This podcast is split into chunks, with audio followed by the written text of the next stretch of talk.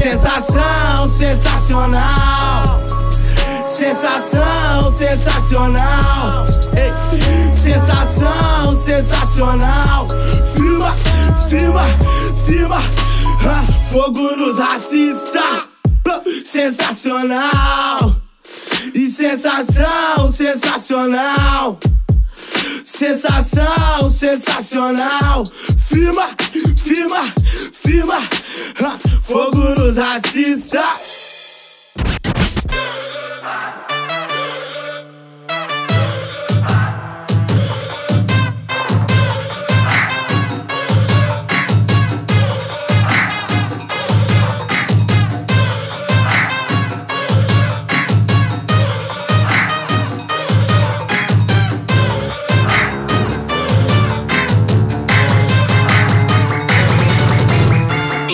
Infiltrados no Cast. Salve galera, bem-vindo aos Caçadores de Supremacista, essa série especial do Infiltrados no Cast que traz à tona nomes e, e, trechos da história brasileira que muita gente esqueceu e que mostra o quanto o pensamento supremacista, racista, misógino ainda é presente na sociedade brasileira. Todos vocês devem estar familiarizados com o caso do Felipe G. Martins, assessor internacional do Bolsonaro, que está sendo hoje investigado pelo presidente do Senado por um símbolo que pode pode ser identificado como ok e também pode ser identificado como um símbolo supremacista dos movimentos estadunidenses. A grande questão é que o que pode parecer uma simples coincidência do Felipe ter utilizado esse símbolo acaba se desmontando quando a gente junta as outras expressões supremacistas que ele já deu. A frase no topo do seu Twitter, por exemplo, é exatamente uma frase que aparece na carta daquele assassino extremista que matou as pessoas de uma mesquita na Nova Zelândia. Exatamente. Inclusive, na foto que tem da, do julgamento desse, desse assassino, ele está fazendo o mesmo sinal que o Felipe G. Martins. Então fica aquela dúvida, muita gente fica pensando, isso é um apito, é a estratégia do apito de cachorro, né? Que a gente já comentou aqui no outro episódio do Caçadores de Supremacista, junto com David Nemer, falando inclusive que houve um crescimento de 300% das denúncias de grupos nazistas no país. Então fica essa dúvida, para quem será que ele está dando esse, esse sinal? Quem são esses 300% de grupos supremacistas que começaram a surgir no país? Será que eles estão imitando simplesmente os Estados Unidos ou eles estão copiando símbolos ou atualizando a linguagem através de uma sinergia com os movimentos que já existem fora do Brasil? Se você tem essa dúvida, volta aqui no podcast, os outros episódios do Caçadores de Supremacistas e lembre que a gente já teve uma célula, a maior célula nazista fora da Alemanha. A gente tem já tem discurso antissemita com os integralistas, a gente tem os movimentos racistas aqui no nosso país também há, há um bom tempo. Então, esses grupos já estão entre nós. Esses sinais que são propagados pelo bolsonarismo, eles têm um alvo específico. O episódio de hoje é sobre um desses alvos, simplesmente o primeiro cara a ser preso por crime de ódio no Brasil. E a gente entrevistou a Lola Aronovich, que é uma das mulheres, que foi uma das mulheres perseguidas por esse cara ao longo de, de vários anos, vários anos. Eu tô falando de um cara chamado Marcelo Vale Silveira Melo. Ele que hoje tá, ele tem uma, aparentemente 35 anos, nasceu em Brasília e cumpre uma pena de 41 anos, já está envolvido em crimes de ódio desde muito tempo, assim, praticamente nos primórdios da internet brasileira em 2005, ele já estava ali criando algumas comunidades de ódio no Orkut. Ele foi preso, chegou a ser preso por conta de, de um site que é o Silvio Coerit, um site que inclusive ensinava a estuprar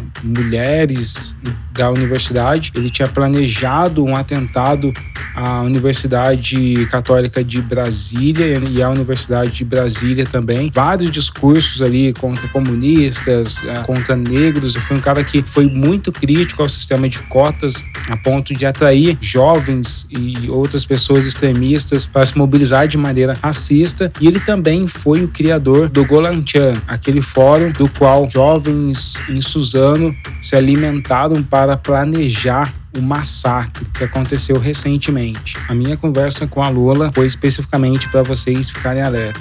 Os, os extremistas, os supremacistas já estão entre nós. Por mais que eles estejam se atualizando ou absorvendo a linguagem é, estadunidense, eles nunca deixaram de existir na nossa sociedade. Vamos lá para o nosso papo.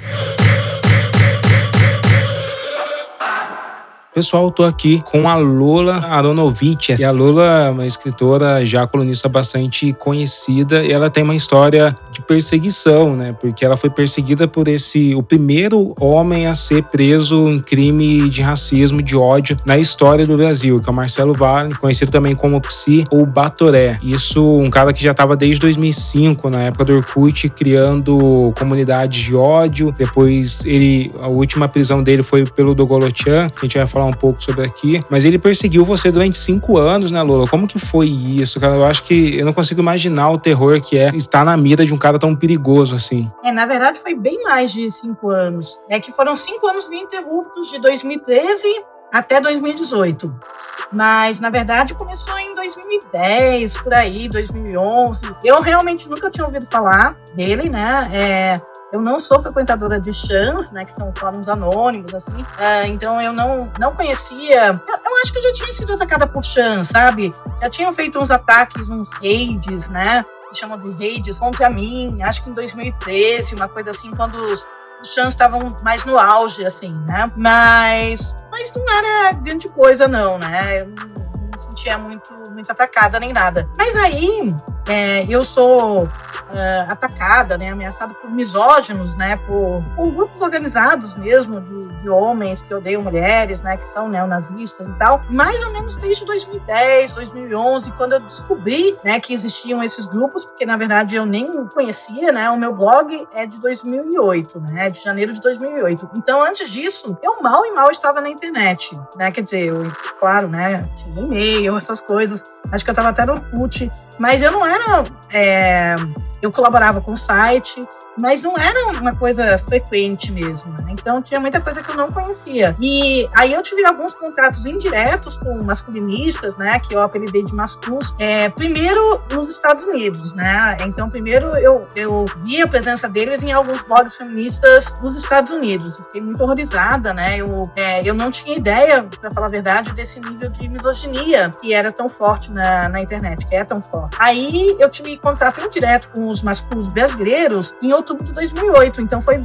ainda no ano que eu comecei o meu blog. E foi no caso Eloá, né? Que o caso Eloá teve grande repercussão nacional tal. E eu fiquei muito indignada, né? Eu, como todo mundo, e escrevi vários posts, né? Sobre o caso Eloá. E um deles foi sobre é, uma comunidade que tinha surgido no Orkut que estava celebrando a, o assassinato da Eloá e já celebrando o assassino como um herói. Né? Então eu fiquei muito horrorizada com aquilo, né? Não imaginava de jeito nenhum. E eu não sabia quem eram esses caras, né? Mas aí depois, anos depois, para falar a verdade, né? Acho que só em 2010, dois anos depois, que eu vinha ficar sabendo quem, quem eram. E aí, é, assim que eu descobri, mais ou menos, né, os masculinos brasileiros tal, aí aconteceu o massacre do Realengo também, que foi em abril de 2010. 2011, né? E para mim aquilo foi chocante. Então qualquer bom humor que eu tinha, né? Porque no começo, quando eu vi aqueles caras, eu achei eles patéticos, né? Qualquer é a reação de qualquer pessoa. Eles sensata, parecem né? só um grupo de nerds bobões falando sobre aleatoriedade, mas quando você vai mergulhar e observar com profundidade, você encontra coisas aterradoras. Né? É, pois uma coisa parece até página de humor, de tão ridículo que é, porque eles realmente vivem numa, num universo alternativo em que eles acham que os verdadeiros, as verdadeiras vítimas do mundo atual são os homens brancos e héteros, né? Que a gente vive num matriarcado, numa ditadura gay, né? O Black Lives Matter domina o mundo, essas coisas todas que eles imaginam. Então, é, eles se, se põem sempre, sempre como vítimas. Só que, né, eles vão angariando apoio, né, de outros homens muito frustrados, né? Homens que... Eu acho que um dos grandes problemas deles, além de da maior parte deles serem héteros, né? Porque eu acho que se eles fossem homossexuais, como eles odeiam mulheres, né? Eles fossem homossexuais e não desejassem as mulheres, seria um problema menos, não é? Quer dizer, eles acham que os homens são tão legais, tão maravilhosos e tal, né? Que os homens eles caem naquele mito de então... que a mulher corrompeu a criação de Deus. É uma coisa absurda. Eu já encontrei, na verdade, tenho monitorado, eu encontrei algumas coisas disso na Surface Web, na, na parte mais visível da internet. Eu não consigo imaginar o que tem aí na Dark Web, que é aquela difícil de acessar. É, eu nunca entrei. Nunca entrei na Dark Web, nem na Deep Web, nada, né? Mas, mas eles, né, os chans, eles circulam nesses dois mundos, então... Mas é, é horrível. E aí, quando surgiu o massacre do, do Realengo, eu realmente fiquei muito horrorizada, né? Porque aí você vê que uh, tem consequências, né? Esse discurso de ódio consegue criar terroristas, né? Consegue criar gente que está disposta a matar e morrer uma bobeira, né? Assim, de, sei lá, é, as mulheres não me dão bola, né? Então, ou eu quero me vingar das meninas da escola que é, não olhavam pra mim, sabe? Ou qualquer coisa assim. Então, aí o cara vai e mata 10 meninas, dois meninos, né? Na, na escola onde ele tinha estudado. Esses grupos extremistas, eles parece que absorvem a, as frustrações de pessoas quebradas e dão uma resposta como que criando uma mitologia para explicar por que que o mundo que na verdade é o inimigo que está oprimindo elas, né? Então, acaba se tornando mais extremista assim. O Marcelo ele fazia proselitismo, né? Ele, ele expandia a rede dele ali já em 2011, 2012, ele já fazia, já tentava recrutar pessoas para estar tá dentro do, dos grupos extremistas dele, né? Né? Então significa que você não era simplesmente perseguida exclusivamente pelo Marcelo, mas por várias pessoas que estavam ali te atacando. Exato, é. Eles é, eles criam realmente um universo alternativo, né? Algumas narrativas bem malucas, né? Sempre para justificar que, assim, a culpa, né, por você não, não ser um homem bem sucedido, por você não conquistar as mulheres que você quer, por você não ter o um emprego dos seus sonhos, né? Por você não ter dinheiro, etc, etc, não é sua, de jeito nenhum. Não é do sistema também. É das mulheres, né? E de um sistema matriarcal que eles, que eles acham. E aí eles criam todas as coisas malucas, até estatísticas ridículos, né? Dizendo coisas como 80%, não, 20% dos homens pegam 80% das mulheres. Então existe uma desigualdade sexual, assim, né? Que eles dividem todo o mundo masculino em duas categorias, né? Alfa e beta. Então, os homens beta são os desejados, né? Que pegam todas as mulheres. E os betas são o resto da população, né? Que não pegam ninguém e são muito frustrados. E é uma total falta de realidade, né? De noção mesmo. Porque se você sai às ruas, você vê homens de todos os tipos com mulheres de todos os tipos, né?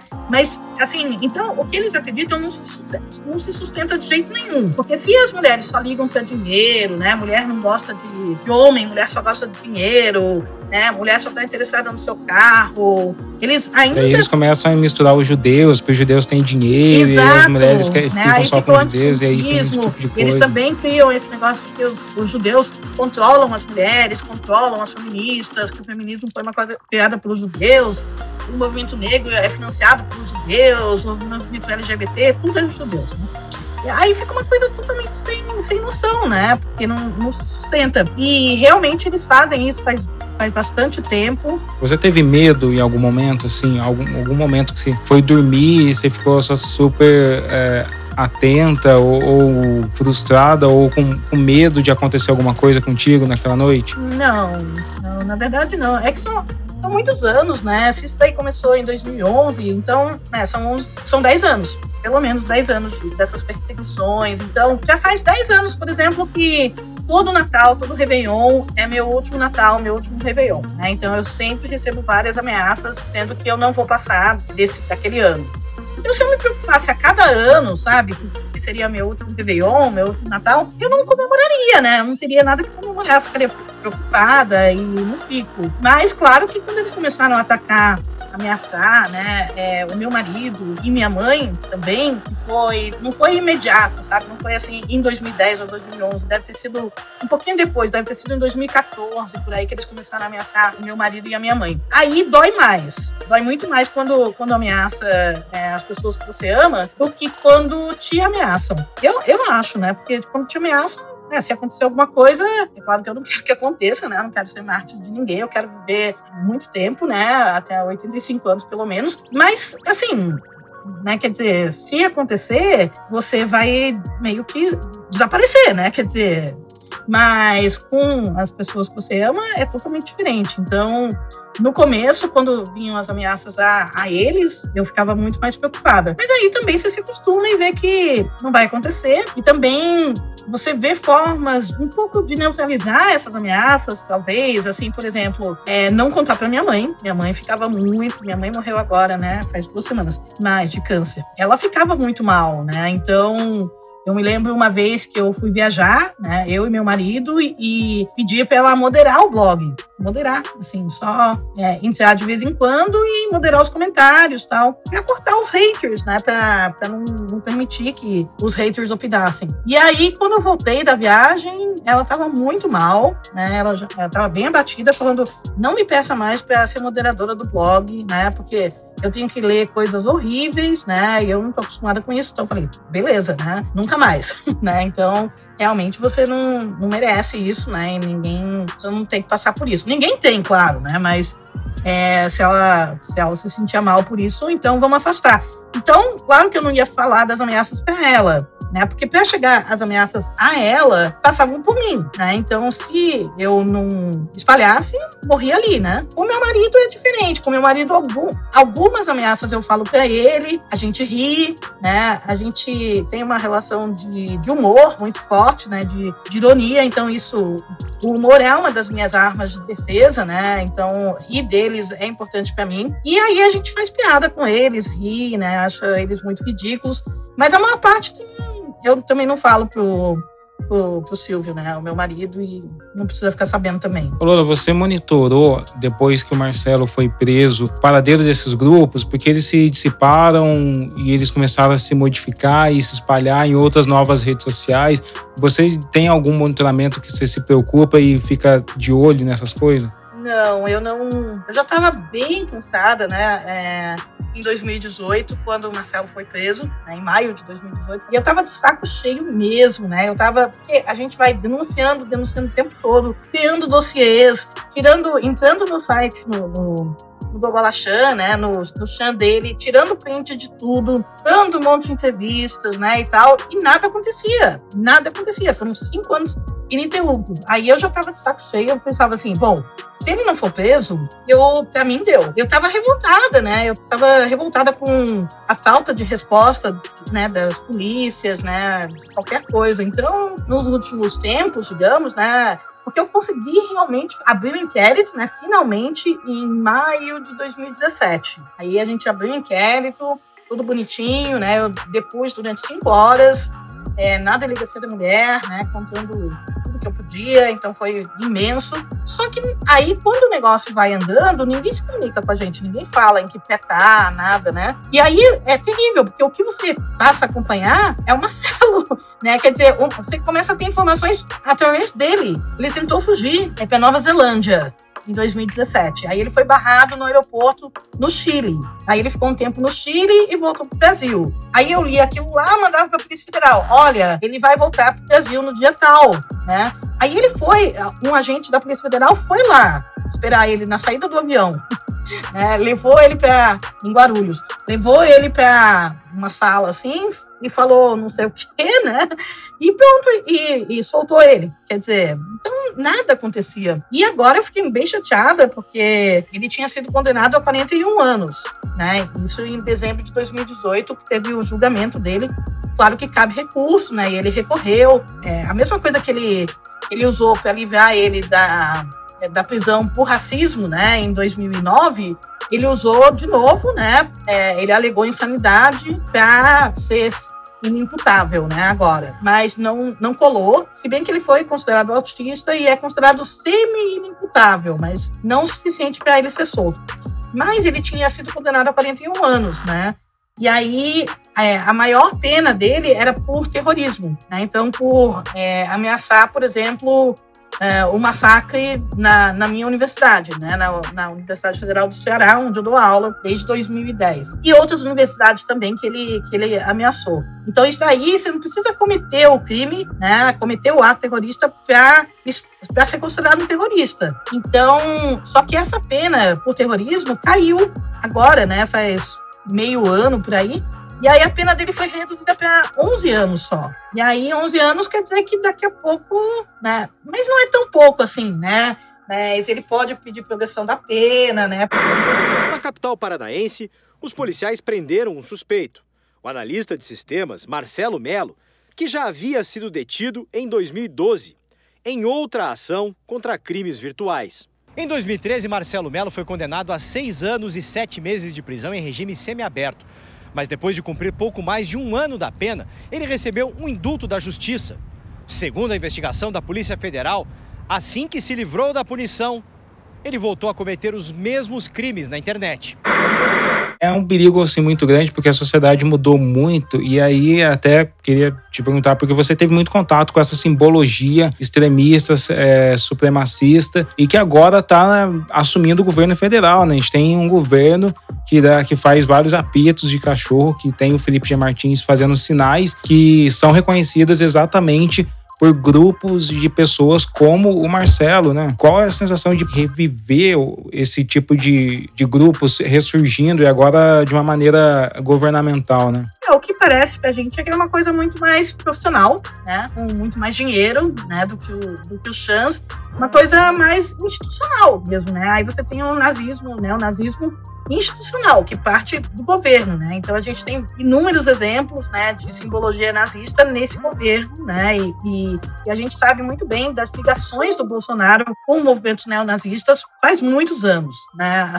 Acho que quando ninguém levava o Bolsonaro a sério, né, e, e ninguém imaginava que algum dia é, ele poderia vir a ser presidente, esses caras já falavam Bolsonaro presidente, né? Isso a gente está falando de 2009, antes até, né? Então faz muito tempo. Teve um, uma manifestação no MASP, quando que foi isso? Em 2011, não foi? É, 2011, pô, 10 anos atrás, de neonazistas, né, apoiando o Bolsonaro, assim, é, não queremos, porque tipo, sempre teve ameaças, né, é, de dele perder o mandato, né? Porque ele sempre fez essas declarações horríveis. Então, ele tinha essas manifestações de apoio. E aquele cara, né, de Minas, não é? Que deu uma gravata num morador de rua, aí tirou uma foto, ficou todo orgulhoso disso, né? E aí, finalmente, o cara foi preso, né? E quando ele foi preso, isso já tem, acho que foi 2013, não tenho certeza. A Polícia Federal encontrou, por exemplo, uma carta do Bolsonaro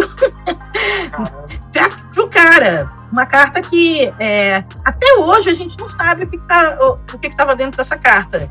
Então, quer dizer, como assim, né? Um deputado tinha contato bastante direto com um neonazista militante. VK é o Facebook russo, né? O David Nemer fez um artigo no Intercept aí falando que estava monitorando esses grupos e que a maior parte deles estava no VK. Eu encontrei no VK o, um perfil nazista falando em 2018 coisas tipo o Bolsonaro vai ser eleito e o nazismo vai crescer no, no país. E hoje a gente tem mais de 300% de denúncia de nazismo no nosso país, né? ou seja, os supremacistas estão realmente, como você diz, se estruturando de uma maneira institucional, né? É terrível, né? Foi isso que aconteceu nos Estados Unidos também, né? A partir de 2016 com a eleição do Trump, né? Porque quantas vezes a gente tinha visto uma coisa como Charlottesville, né? Nos tempos recentes, é, uma marcha dessa magnitude, né? Com apoio do governo, né? E aí, quando, toda vez que pediam pro Trump algum tipo de condenação, ele não condenava de jeito nenhum, falava que era tudo igual, né? Que é, antifas e, e os grupos supremacistas brancos eram iguais, né?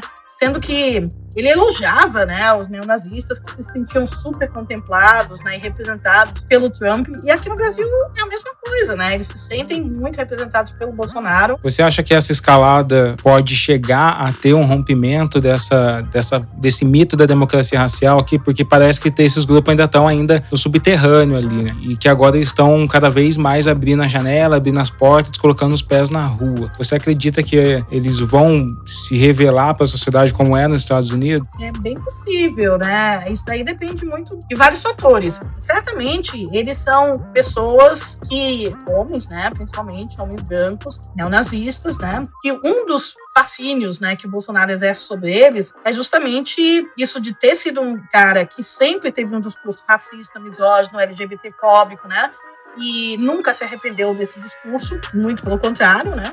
Nunca pediu desculpas, nunca, né?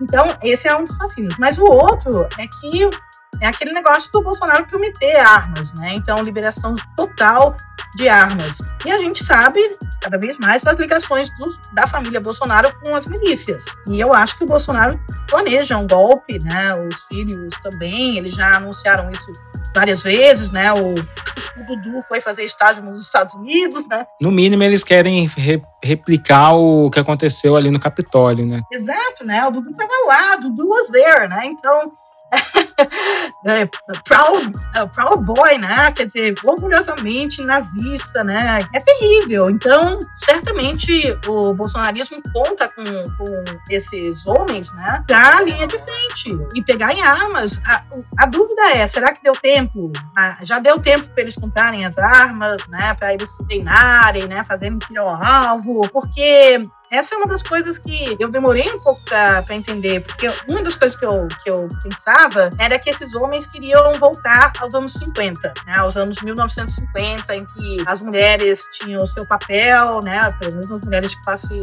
média, né, as mulheres brancas, que podiam ficar em casa, né, é, cuidando dos filhos, cuidando do marido, sem trabalhar, né, e os homens né, saíam, iam pra rua, tinham as amantes e tudo mais. Então, eu pensava que eles queriam voltar a esses anos conservadores, né, extremamente conservadores do, dos Estados Unidos. Mas é um engano, eles não querem isso, eles não querem de jeito nenhum. Eles querem a barbárie, eles sonham com o apocalipse, né, então eles sonham com o dia em que o mundo acabar mesmo, né, ou eles acreditam em é, que Jesus está voltando, né? E... Eu encontrei assim. Um dos grupos hoje, lá no Facebook russo, é o Homem Santos, que o David Neymer é, citou. Inclusive, esse, esse grupo, Homem Santos, tem postagens falando sobre o Psi, o Psy e o Batoré, o que, o que significa que eles têm alguma, de alguma forma, reminiscência, eles são a sobra do que aconteceu da Dogoloshand e tudo mais. E tem um vídeo, eu vou te mandar, depois ali, mas eu vou publicar aqui o áudio, que é horrível, porque eles declaram abertamente o racismo dele. É um vídeo publicado na rede dos Homens Santos falando abertamente sobre o seu preconceito. Eu vou deixar aqui pra galera escutar. Somos o poder absoluto. Somos o poder absoluto. Cheios. Somos degenerados. Somos nobres antissemitas. Somos o extremo ideal honrado. Divino. Somos imparciais e simples. Que expurgaremos todos os comunistas. Que expurgaremos todos os comunistas. Que expurgaremos todos. Essa terra envenenada pelos mesmos.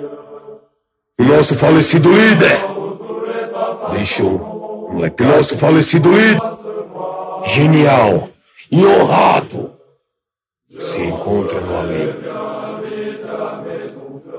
Mas carregamos como a cruz. O legado do A prova de balas e bombas atômicas. Iremos honrá-lo, iremos honrá-lo para toda a eternidade. Enfiar com ela abaixo exterminando esses degenerados, comunistas e arrastar a compreensão desses desprovidos de mente robusta e nobre que os mesmos sacrificaram os antagônicos errados. Eternamente. Ai, my filament! Ai, my filament! Ai, my filament!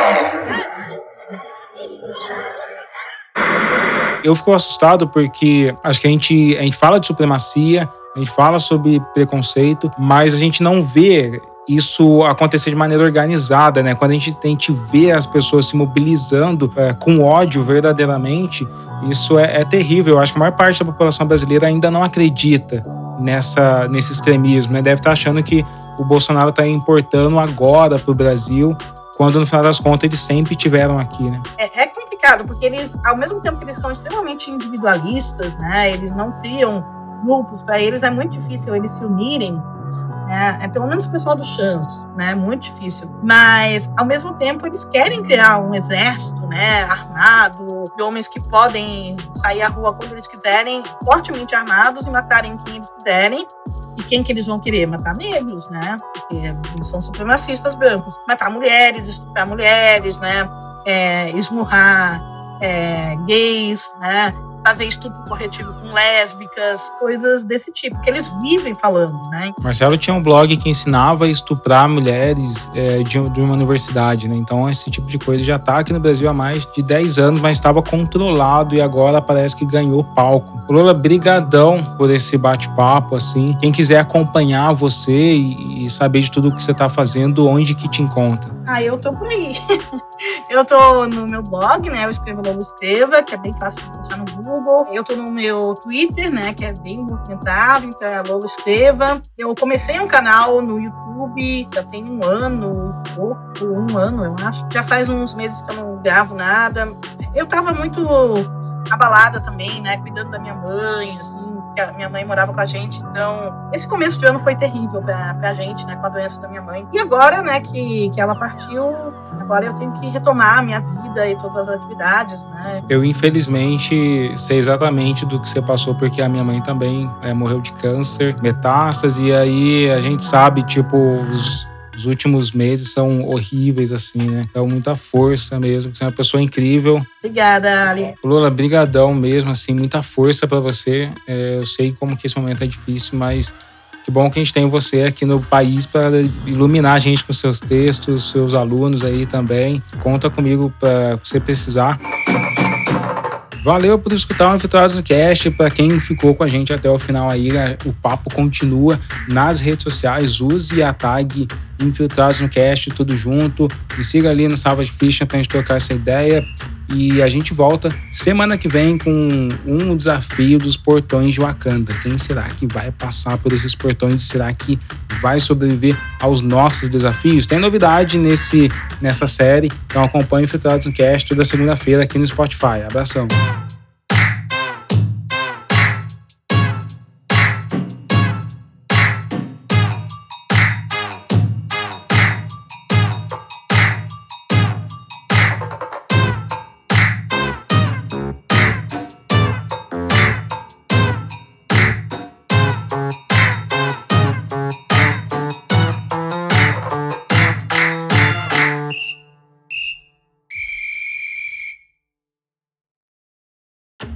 Infiltrados no Cast é um programa exclusivo do Spotify. Você ouve gratuitamente toda segunda-feira.